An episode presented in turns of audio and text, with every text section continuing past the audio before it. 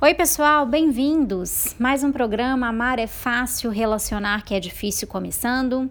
Eu, Bruna Salles, estou aqui para conversar com vocês a respeito dos nossos relacionamentos, das nossas relações afetivas, familiares, é, o tanto que é difícil, né, gente, a gente se relacionar e o quanto que é fácil gostar, mas gostar só não é o que define as nossas relações. Se assim fosse, nossa mãe, ninguém teria problema de relacionamento né? Gostar de uma outra pessoa, sentir afeto pelas pessoas à nossa volta é até muito fácil para quem tem essa habilidade, para quem tem essa capacidade de gostar do outro. Mas relacionar mesmo é que é o calcanhar de Aquiles muitas vezes, porque temos crenças, temos orientações, temos percepções sobre qual é o nosso papel dentro de uma relação que não necessariamente estão ajustadas com a realidade da vida. E é esse o objetivo do do nosso programa. Trazer sempre reflexões sobre como nós nos relacionamos, sobre como eu percebo as minhas relações e como eu acho que eu tenho que me comportar dentro das relações e os equívocos que isso acaba trazendo na nossa convivência. Então, antes da gente começar o tema de hoje, eu quero agradecer a participação de todos vocês que estão entrando em contato, seja pelo meu Facebook, que é o www.facebook.com/bruna Também pelo e-mail, onde você pode mandar sua dúvida, sua pergunta, sua sugestão de tema. O e-mail para contato é o brunasalesterapeuta@gmail.com. Repetindo, brunasalesterapeuta@gmail.com. E o programa de hoje, pessoal, é um parênteses bem grandão solicitado por uma ouvinte que não quis se identificar. Ela mandou a dúvida dela por e-mail e você pode fazer isso também. E a dúvida dela é a respeito de uma relação que todos nós temos na nossa vida, que é a relação entre mãe e filho, né? Quem de nós não foi filho um dia, mesmo que essa mãe não estivesse presente, existe uma relação entre um, uma mãe e um filho, né? É uma relação que ela, ela existe pelo simples fato da gente nascer. Se é uma relação ativa, onde eu vou ter um relacionamento cotidiano com essa mãe ou não, é uma outra história. Mas que existe uma relação entre mãe e filho para todos nós que nascemos nessa, nesse planeta, existe existe sim. E essa, e essa ouvinte, ela trouxe uma dúvida bastante comum e que eu acho que pode servir para todos nós aqui, e sejam, estejamos nós no papel de filhos, estejamos nós no papel de mãe ou de pais, que é uma dúvida a respeito do papel papel da mãe na vida de um filho. É, entre outras palavras, ela relatou estar com bastante dificuldade, porque as suas duas filhas estão crescendo, entrando na adolescência, são meninas que estão por volta dos 10, 13 anos de idade, e que isso tem trazido muitas dificuldades para essa mãe, né, para essa ouvinte, sobre o desempenho do papel de mãe, sobre o que realmente elas têm que fazer enquanto mãe, né, é, e com como essas filhas também têm que fazer enquanto filhas. Então é uma dúvida sobre o que fazer enquanto mãe e as meninas também têm dúvidas em relação ao papel de filhas delas, mesmo que esse papel e essa dúvida não seja tão explicitada, mas a mãe tem percebido, né, através do comportamento das meninas que elas também estão com dificuldades. E essas dúvidas, gente, são muito naturais, né? Eu acho que se existir uma mãe aí ou um pai que não teve nenhum tipo de dúvida dúvidas sobre como agir com os filhos. Ao longo da infância, ao, ao longo de toda a criação, eu quero conhecer essa criatura porque ela não deve ser aqui desse planeta, não. Aqui nesse planeta é difícil mesmo. Criar filhos é uma tarefa bastante complexa, né? Porque envolve tudo aquilo que eu aprendi enquanto filha, porque envolve tudo aquilo que minha mãe aprendeu enquanto filha e que passou para mim enquanto mãe. É, a gente começa a criar um filho pelo menos 50 anos antes dele nascer, né? As nossas essas duas gerações anteriores, elas são absolutamente influentes e determinantes na forma como eu crio o meu filho. E essa mãe, em específico, ela relatou uma dificuldade bem especial em relação ao o crescimento dessas meninas, a chegada dessas meninas na, na adolescência e na pré-adolescência e como tem sido difícil manter o que ela considera como papel de mãe diante desse crescimento. Aí eu vou abrir uma reflexão bem grandona para todas as mães aí e para todas as filhas e filhos também que estejam me ouvindo, para todos os pais que participam do processo da criação de um filho. É, a dúvida dessa mãe é como é que eu faço para continuar exercendo o meu papel de mãe, sendo que cada vez mais as minhas filhas não precisam do que eu, de que eu diga para elas o que deve ser feito, né? Eu estou me sentindo um tanto quanto inútil, eu estou me sentindo um tanto quanto é, sem controle da vida das minhas filhas e isso me faz me sentir uma péssima mãe. Quem aí que deve estar se sentindo dessa forma? Acho que boa parte, né? À medida em que os filhos vão crescendo, essa, esse poder em cima do comportamento do filho, esse poder de determinar o que o filho ou a filha deve ou não fazer, deve ou não vestir, deve ou não dormir, deve ou não comer e etc. Isso vai diminuindo, né? À medida em que essa criança ela vai desenvolvendo por si só recursos para lidar com essas coisas todas. E aí o primeiro primeiro resultado é que as mães começam a se sentir menos mãe, digamos assim, né? Começam a se perguntar como é que elas vão continuar é, participando e garantindo o crescimento saudável de um filho ou de uma filha, sendo que ela não tem mais essa, esse poder de definição na vida de um filho. Então vem a primeira reflexão.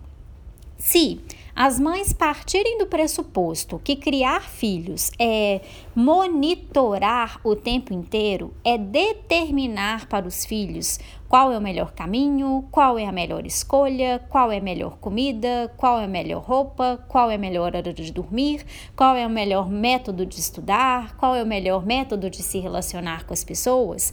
Essas mães estão baseando a criação dos seus filhos em dependência os filhos vão ficar sempre na dependência de uma sinalização, de uma interferência da mãe para dizer se está certo ou se está errado o que eles vão fazer. Vocês conseguem imaginar qual que é o resultado de uma criação baseada em dependência? É uma criação em que o indivíduo que deveria estar adquirindo autonomia para gestar a própria vida, para gestar seus próprios relacionamentos, para gerenciar a forma como ele vai lidar no mundo, ele não desenvolve essa autonomia. Ele vai sempre continuar esperando uma intervenção externa da mãe ou do pai ou de qualquer outra pessoa que seja referência para dizer para ele o que é certo e o que é errado, o que é que ele deve, o que é que ele não deve escolher, o que é que ele deve, o que é que ele não deve fazer. É uma criação que não proporciona é, que o indivíduo deixe de ser criança e vire adulto. Porque é na realidade da vida adulta, né, gente, que a gente passa a tomar as nossas próprias decisões, que a gente passa a responder pelos nossos próprios é, atos, por tudo aquilo que a gente escolhe, pelas nossas escolhas, no fim das contas. E isso não tem um marco necessariamente dito. A partir dos 18 anos, eu agora vou fazer as minhas escolhas. Não. Esse processo de é, autonomia sobre a minha própria vida, ele vem sendo construído ou deveria estar sendo construído ao longo da infância, para que quando eu atinja né, o patamar da vida adulta, que não necessariamente necessariamente é definido por idade, mas é definido por contexto. É, quando eu passo no vestibular e vou sair de casa, quando eu arrumo um emprego e vou sair de casa, quando eu vou me relacionar com uma outra pessoa e morar com uma outra pessoa e saio de casa, para que quando eu atinja isso, eu já esteja apto a fazer escolhas, eu já esteja apto a perceber o quão eu sou senhora, né? O quão eu sou senhor das minhas próprias ações. Se uma mãe baseia é, a sua criação na necessidade de dizer para o filho, de orientar o filho, de conduzir o filho nas suas decisões todas, e isso não diminui gradativamente à medida em que esse filho vai crescendo, essa é uma criação que está absolutamente baseada em dependência. Esse filho vai ser um daqueles filhos que atinge 20, 30, 40 anos e continua à sombra dos pais. Pode ser até que ele cresça, né, no sentido de sair para fora de casa e etc, mas mantém um, um elo, né, não necessariamente sadio com os pais, para que os pais os, os uh, escolha por eles, né? Faça determinadas escolhas que é esse filho que deveria fazer. São filhos que até crescem, vão para a faculdade, mas é o pai e a mãe que determina que, que a atividade que eles vão desempenhar, que influenciam absolutamente na escolha dos parceiros com que eles vão se relacionar, que influenciam na, na, na decisão né, de qual carreira seguir.